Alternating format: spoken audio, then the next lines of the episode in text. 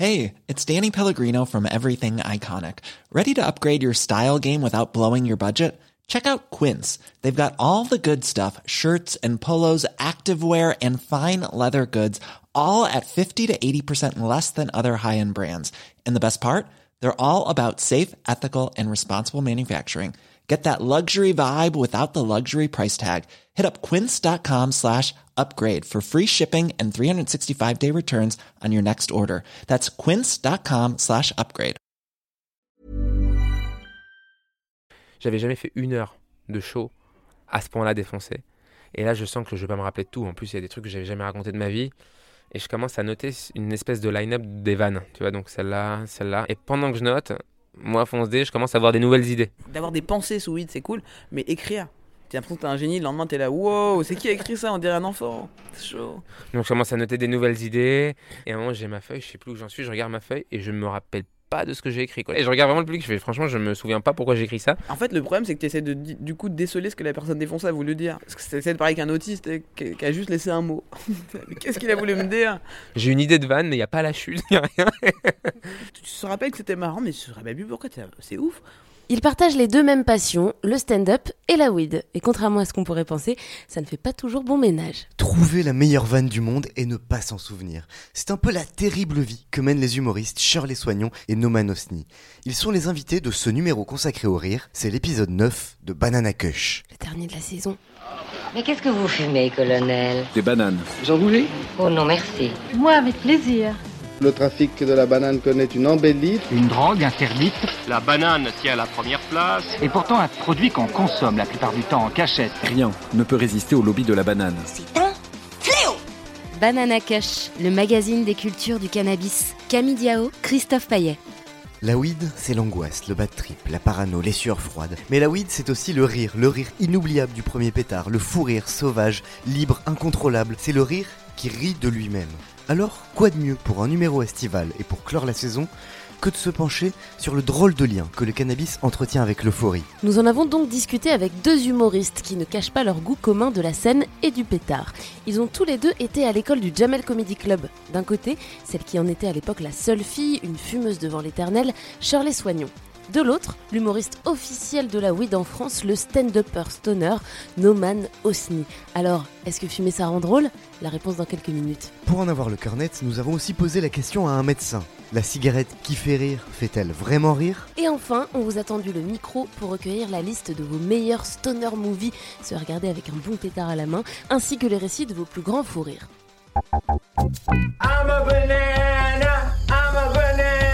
Tiens Jamy, goûte-moi cette petite banane, tu m'en donneras des nouvelles. Je me souviens de mon plus gros fou rire sous weed, bah, c'était le premier. C'était le premier, c'était extraordinaire. Euh, J'étais donc avec un groupe de potes et un mec a sorti euh, un petit sachet euh, rempli d'herbes bien vertes. Je, je, fumais du shit.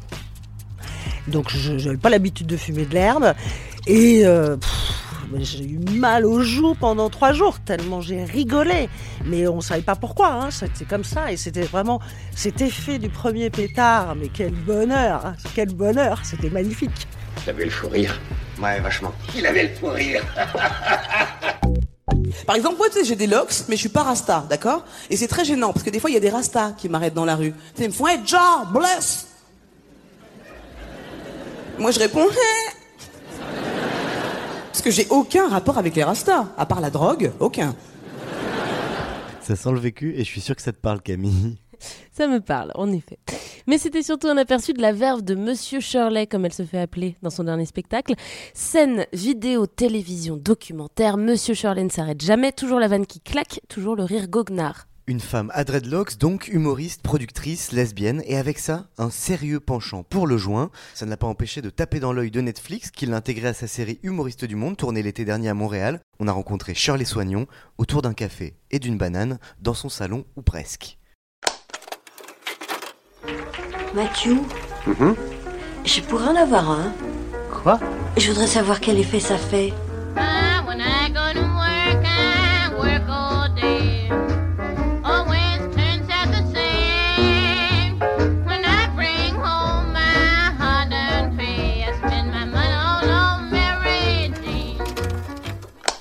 Charlie Soignon, bonjour. Salut On est ici sur la péniche Jardin Sauvage, euh, au pied de la Cité de la Mode. C'est un peu chez toi ici? C'est un petit peu chez moi, je paye pas le loyer, ça c'est assez bien. C'est là que tu tournes tes vidéos YouTube. Ouais, c'est là que je fais mes vidéos YouTube. Et bientôt on va faire un podcast aussi ici. Tous les copains du stand-up passeront, on discutera, etc. Alors la première euh, question traditionnelle euh, qu'on pose dans Banana Kush à notre invité, c'est Charlie Soignon, quel type de fumeuse es-tu? Euh, ben déjà, je suis une grosse fumeuse de cigarettes et ça c'est pas bien. ça c'est mal. Et euh, sinon, je suis, je suis régulière. Je suis plutôt régulière. Ouais. Je suis quelqu'un d'assez constante dans la vie. Depuis quand tu fumes? Depuis peu en fait, depuis 10 ans. J'ai commencé à fumer, j'avais 22 ans quoi. C'était euh, avec un pote, c'est son anniversaire. Et il m'a fait fumer un, un 3 ton quart. Tu vois, Euh, donc trois cartons comme ça, et donc et un énorme joint, et j'ai fumé une latte et je suis tombé. hein. Et après, je dis plus jamais. Et après, j'ai fumé des vrais joints et je suis là, c'est bien en fait. Comment est-ce que t'es passé justement de, de l'expérience entre potes de temps en temps à une consommation un peu plus personnelle? Ah, bah bizarrement, avec le métier d'humoriste, plus j'ai fait de la télé, plus j'avais envie de fumer, quoi. Et en fait, ça m'a beaucoup aidé. euh, Enfin, j'ai l'impression que quand tu fumes de la weed, t'es moins enclin à aimer l'argent, bizarrement. Donc j'ai l'impression que dans ma carrière, ça m'a permis de faire des choix différents de certaines personnes. J'ai l'impression que tous les gens qui prennent de la weed dans mon métier, faut pas les mêmes choix que les autres. C'est bizarre, hein, mais je constate vraiment bizarrement que on aime moins le pouvoir. On aime plus les blagues et moins le pouvoir. Donc il y a un état d'esprit euh, lié euh, au fait de fumer de la weed? Bah, j'ai l'impression, en tout cas, que ça nous met dans un certain état d'esprit. ça, c'est sûr qu'on n'a plus le même état d'esprit. C'est pour ça, d'ailleurs, qu'on en fume, c'est pour changer d'état d'esprit. Euh, j'ai un pote, euh, Jason Brokers, qui en parle un peu sur scène de la weed, justement, en disant que lui, il fume pas, et que pour lui, c'est un, truc qu'il teste en ce moment, mais je trouve ça hyper intéressant. Euh, il dit, moi, ça va dans ma vie, j'ai pas besoin d'être quelqu'un d'autre. en fait, il dit, tu perds tes repères, tu sais plus où t'es, et c'est trop perturbant. Et en fait, c'est exactement ça qu'on cherche, c'est perdre les repères qu'on nous a installés, quoi. Justement, j'allais te demander, toi en particulier, qu'est-ce que tu vas chercher euh, dans la weed?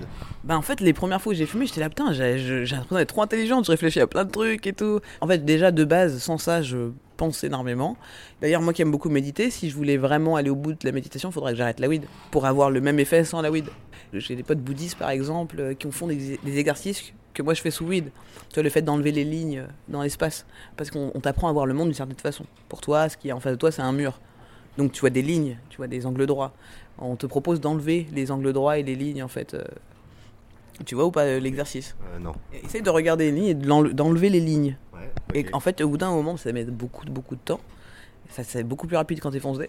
Mais ils ne font pas foncer euh, les bouddhistes. Ils méditent et des heures entières, ils regardent jusqu'à temps qu'ils voient plus les lignes et toutes les matières se confondent en fait. J'adorerais être défoncé sans fumer.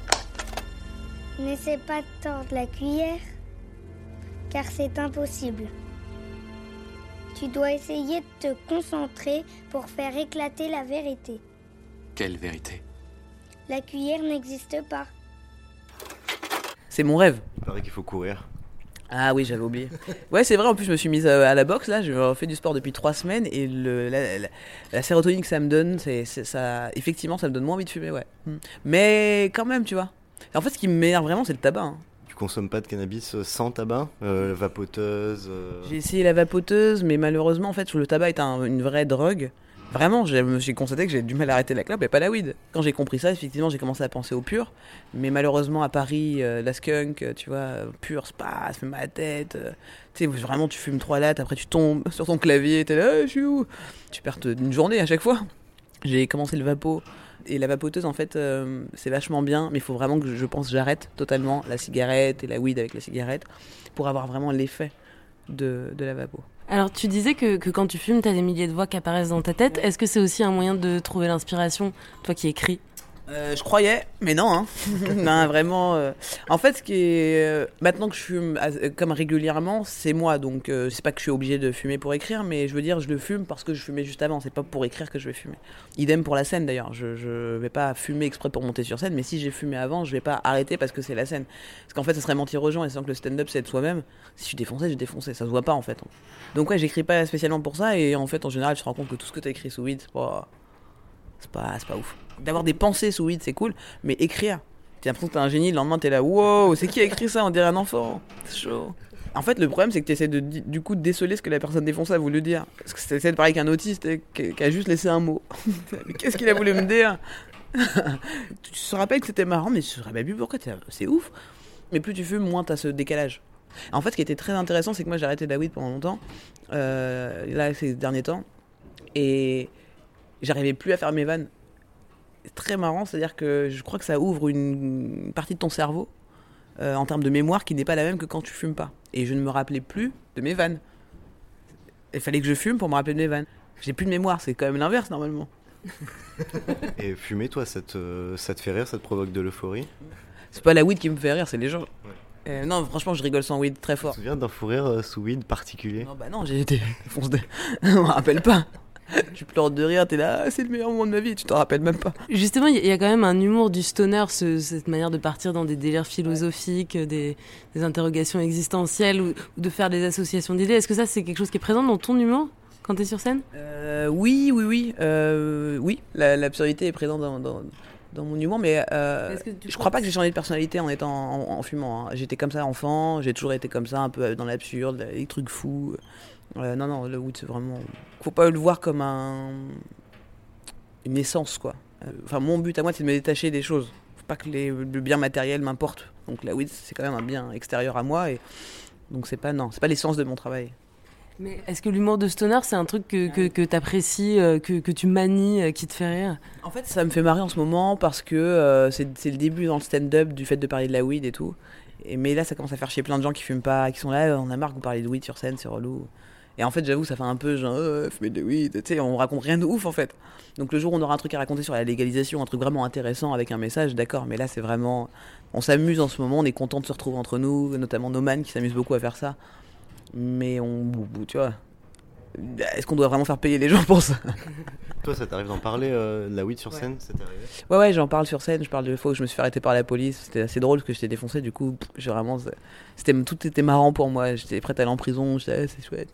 Euh, ouais, j'en parle comme ça parce que l'histoire en soi est drôle. Mais j'aimerais bien avoir un vrai, un, un vrai propos sur euh, la légalisation parce que je, je sais pourquoi je veux, mais euh, tu vois, il faudrait que ce soit un peu plus étayé et que ce soit peut-être marrant, même à la rigueur. Encore mieux, c'est possible, voilà, c'est ça. Et en fait, c'est parce que ça me défonçait. Je sais pas si vous vous rappelez de vos- des premières clopes que tu fumes, t'étais genre, oh putain, je suis défoncé. Tu sais, tu te rappelles cette clope là? Et en fait, tu te mets à fumer quoi. Et après, t'es plus défoncé. C'est comme ça qu'a commencé le cannabis dans ma vie en fait. J'ai commencé à aromatiser mes clopes, tu vois. Et après, ça marchait plus non plus. Donc j'ai commencé la cocaïne, tu vois. Là, je suis à l'héroïne, tu vois. En fait, c'est mon hologramme qui vous parle. Je suis mort depuis deux ans. Alors justement, tu as, passé du temps à Montréal, euh, qui a vécu la légalisation il y a quelques, il y a quelques mois. Les humoristes, ils s'en emparent là-bas de ce thème-là de manière un peu plus profonde que ce qu'on fait en France? Non, parce que c'est moins euh, interdit. C'est déjà toléré là-bas. Il y avait beaucoup moins de, beaucoup moins d'interdits sur la weed. Les gens consomment de, en plus de façon plus, euh, moins, plus assumée. Bon, c'est partie du, de la culture, j'ai- l'impression. En plus euh, de toi-même faire du stand-up, tu t'intéresses, j'ai l'impression, pas mal au, au monde du stand-up. Ouais. Tu as fait un documentaire euh, sur le stand-up français. C'était un documentaire de Fonce je mets pas de micro sur l'iPhone, je le fais à l'arrache, je fais le montage moi-même. Du coup, il y a ce documentaire, euh, il y a un festival aussi. euh, Debout Paris, ouais. Exactement. euh, dans le milieu du stand-up, euh, ça consomme, ça fume? Non, pas trop. Quand je suis arrivé, j'étais un peu déçu. J'étais ah ok. J'ai l'impression d'être de prendre de la coke, tu vois. Et euh, de plus en plus, la nouvelle génération euh, qui arrive, euh, ils sont euh, ils sont plus détendus. Ouais. Je crois que c'est un sujet qui t'intéresse aussi à travers la prévention euh, vers les jeunes, les collégiens euh, sur le cannabis. Oui, bah oui, je leur dis que c'est pas bien de fumer et de boire et tout, euh, et de prendre le scooter derrière et de, de, voilà, de, se mettre en danger dans sa vie. Et surtout quand on est jeune, on cherche des sensations fortes. Prévenir les jeunes que euh, les sensations fortes, on peut les trouver ailleurs, notamment dans l'écriture, dans l'art. euh, c'est pour ça que je suis assez contente de pouvoir leur montrer, leur montrer ça. Et je reçois plein de messages de jeunes qui sont ah, ma reine, c'est trop cool et tout ça. Donc ça me fait euh, super plaisir. C'était délicat pour moi parce que c'était pile le moment où je commençais à avoir des histoires de stoner sur scène. Et en même temps, je me dis, euh, peut-être la vie des gens c'est plus important que mes petites histoires de stoner.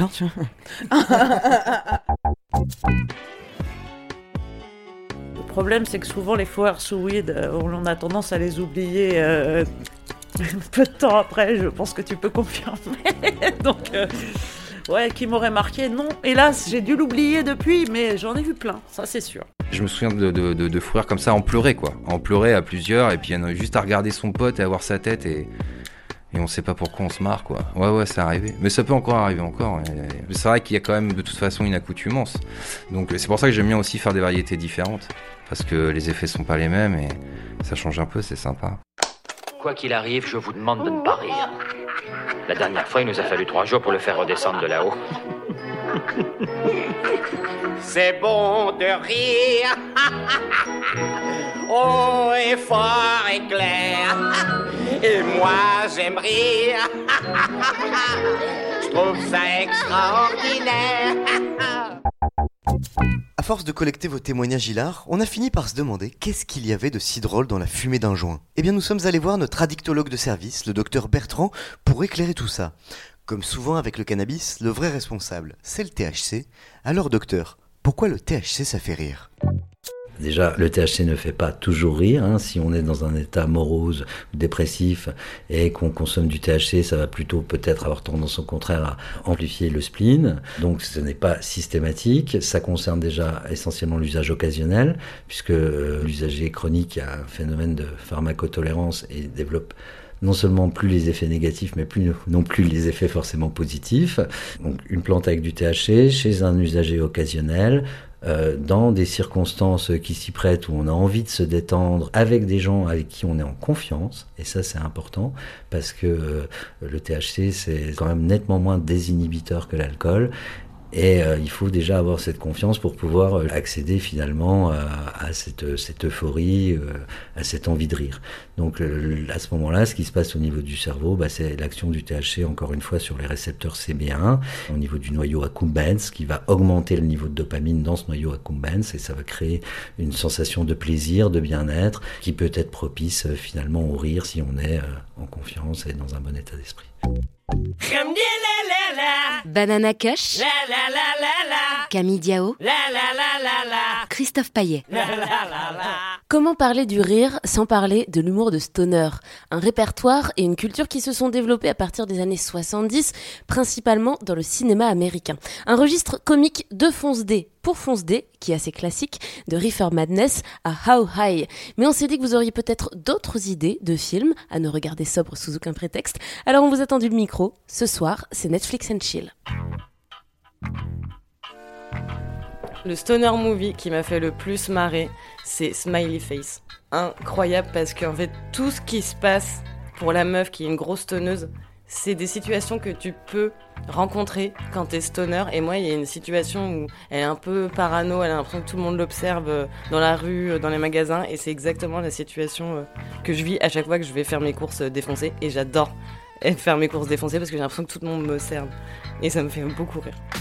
Allo Pizza, ça s'appelle. Et c'est un film euh, ouais, sur euh, deux mecs en Hollande, je crois qu'ils font pousser de la weed pour vendre énormément, quoi. Et il y a un passage où, euh, pour pas se faire coller dans un aéroport, le mec mange une boulette de shit et après un repas de famille. Et genre là, il fait un gros bad trip et là, l'image passe en noir et blanc et puis il croit qu'il est en train de se faire toucher par le chien ou par sa petite sœur et tout. Un gros gros bad trip, quoi. Et quand tu as fumé, quoi, et que tu regardes ce film, a des trucs qui sont arrivés dans la vie, forcément. Alors écoute, il y a un film qui m'a fait particulièrement marrer, dont je me souviens plus le nom, mais c'était l'histoire d'une vieille nana euh, anglaise qui avait des gros problèmes de fric et qui se met à vendre de la drogue et en faire chez elle avec des quantités astronomiques et c'était très très drôle. D'ailleurs à la fin, je crois que c'est tiré d'une histoire vraie d'ailleurs et à la fin elle se fait gauler par les flics et puis malheureusement elle finit euh, en prison mais tout ça c'était pour sauver sa famille et essayer d'avoir un peu d'argent euh, pour pouvoir payer son loyer, sa bouffe, etc. Il y en a plein des stoner movies qui m'ont marqué. J'ai envie de te dire que Up in Smoke, c'est peut-être euh, voilà, c'est peut-être le numéro un euh, pour moi. J'adore le, le, le, délire 70s et super kitsch du film, il est super drôle. la première fois que je l'ai vu, ce film-là, en plus, c'était euh, j'étais au Mexique. Donc je l'ai vu avec toute une équipe de Mexicains en train de fumer des gros pétards à Tijuana dans une petite baraque où je venais de débarquer et regarder ce film-là avec eux et c'était super fun. C'est un film qui est culte euh, là-bas, qui est moins connu en France, mais euh, ouais ouais ça c'est vraiment mon stoner movie préféré. Et si ça vous intéresse, le troisième film évoqué avec la vieille jardinière anglaise, c'est Saving Grace de Nigel Cole.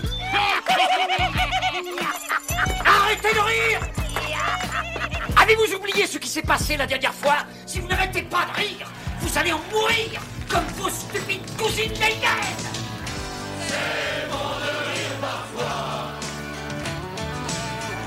C'est bon de rire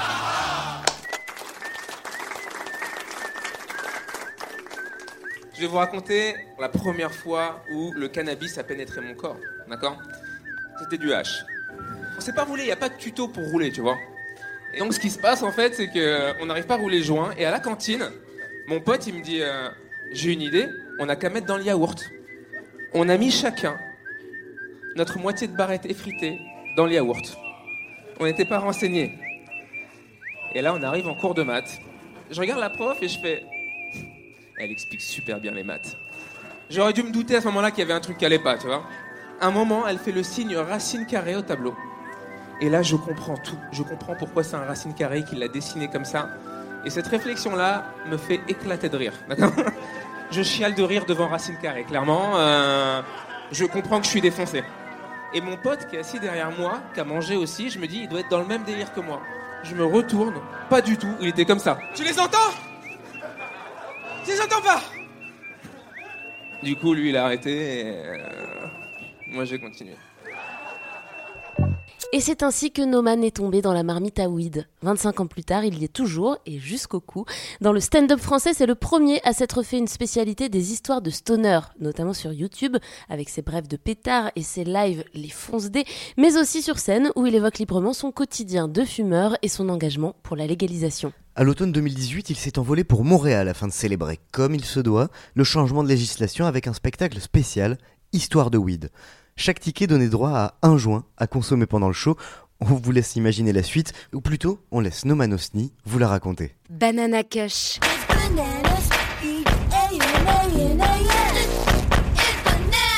Hashish, cannabis, marijuana. Ce serait donc cela, le secret de la banane. Bonsoir Noman. Salut. Nous sommes euh, dans les loges du Tête le Point Virgule, tu sors euh, juste de scène là, de ton dernier spectacle.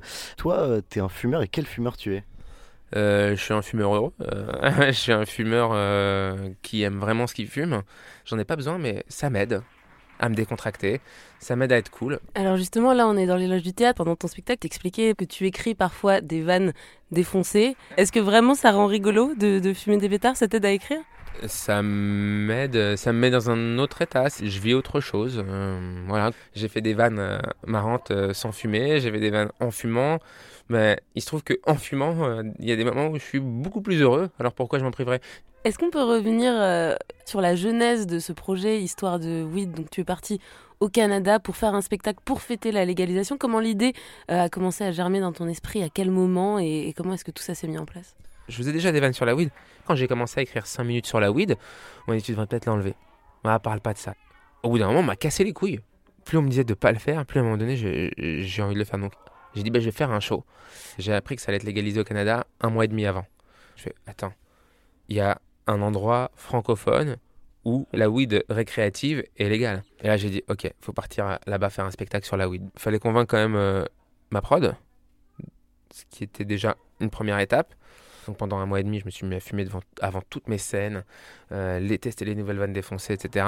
Et des fois, j'avais des potes à la maison, je leur dis vous allez fumer et vous allez voir le spectacle défoncé.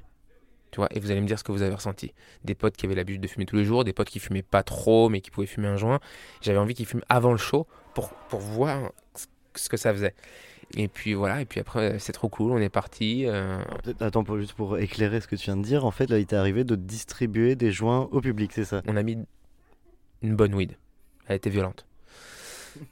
J'ai préparé le coup, tu vois, par exemple, j'ai laissé un, un briquet euh, et des barres de chocolat euh, pour mettre les gens bien, parce que tu peux avoir une petite dalle. Petite fonce dalle.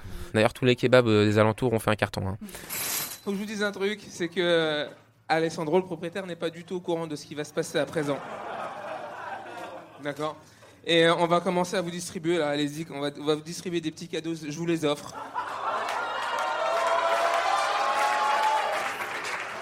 Ce qu'on va faire, c'est qu'on va allumer tous en même temps. C'est comme si on levait nos verres quelque part. Si vous voulez pas fumer, vous n'êtes pas obligé. J'ai fait un petit briquet parce que c'est un putain de jour historique, tu vois.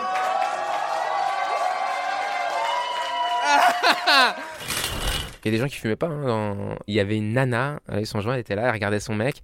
Pendant tout le spectacle, elle n'osait pas l'allumer, elle n'osait pas l'allumer, mais je pense que la fumée l'a, l'a défoncé au bout d'un moment. Et ça, elle- à chaque fois, elle va l'allumer, elle l'allume pas. Elle va l'allumer, elle l'allume pas. Et à la fin du spectacle, quand c'est fini sur les applaudissements, elle l'allume. Alors, le public défoncé en face de toi, sachant quelque chose, ça fait quoi? Ça rit Bah, plus? on kiffe. euh, on... Tu t'es déjà retrouvé 100 personnes au même endroit en train de triper, à parler, euh, machin. C'est... C'était kiffant, quoi.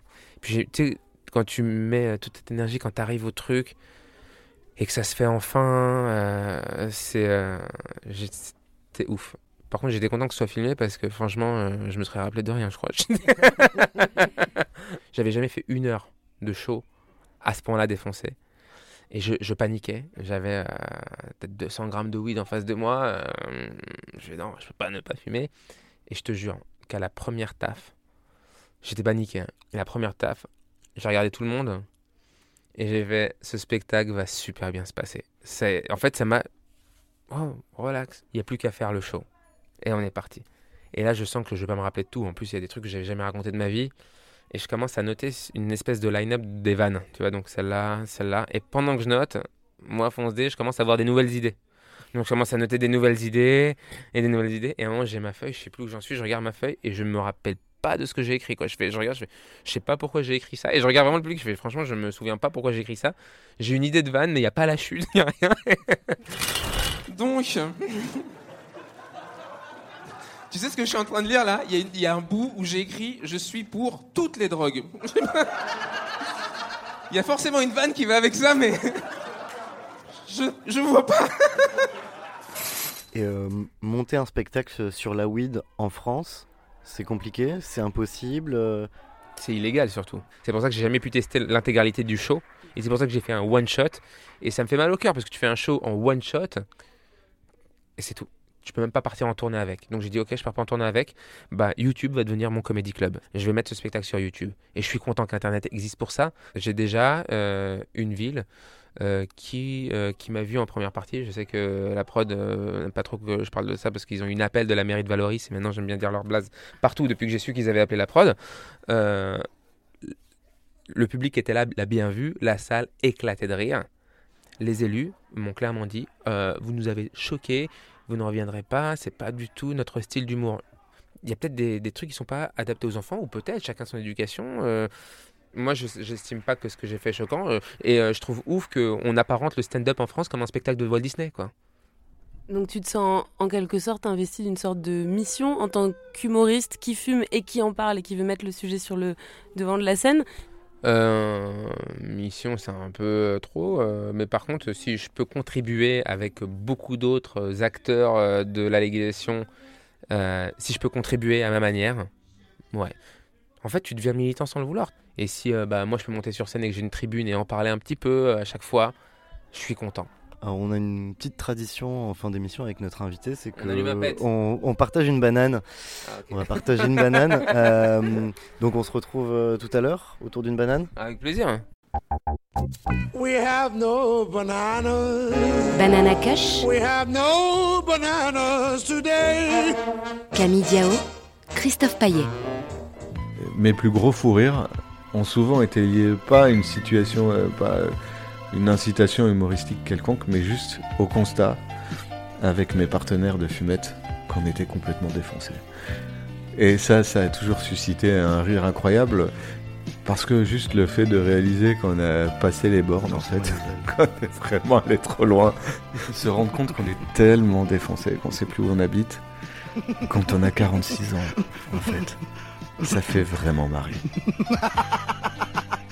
non, excusez-moi, j'ai. J'ai un fou rire. hein? Ah non, non.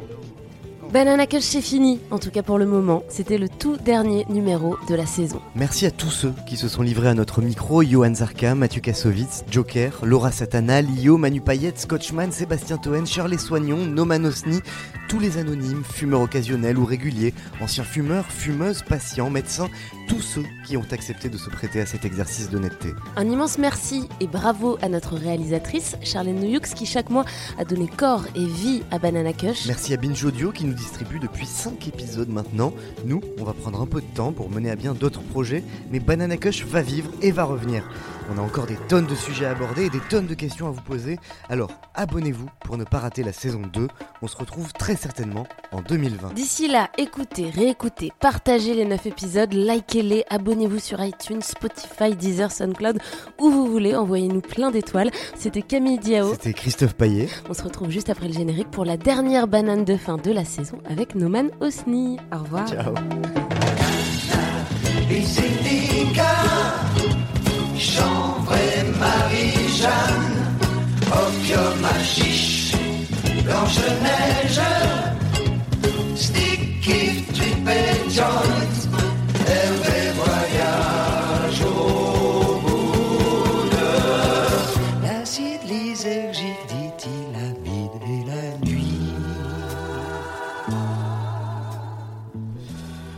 Ben voilà, c'est la fin de l'émission. On se retrouve euh, devant le théâtre du point virgule pour cette euh, banane de fin, euh, Noman. Yes, eh ben, ça a l'air d'être une bonne banane. Par contre, c'est une, une banane mélangée. Et, et j'aime bien les bananes pures en fait.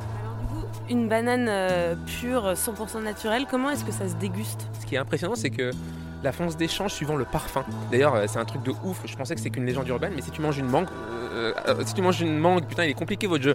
si tu manges une mangue avant ta banane, et ben la banane, elle aura un- une saveur impressionnante quoi.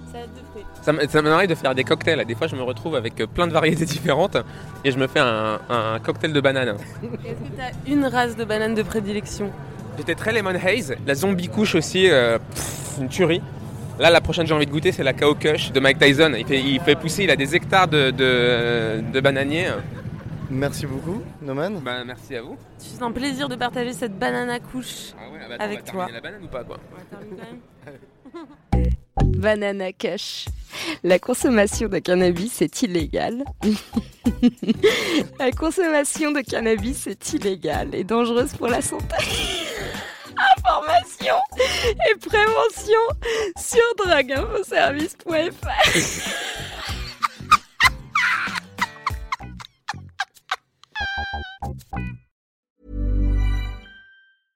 when it comes to your finances, you think you've done it all. You've saved, you've researched, and you've invested all that you can.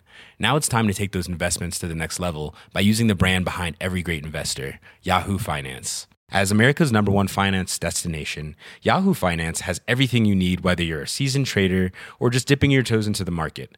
Join the millions of investors who trust Yahoo Finance to guide them on their financial journey. For comprehensive financial news and analysis, visit yahoofinance.com, the number one financial destination, yahoofinance.com.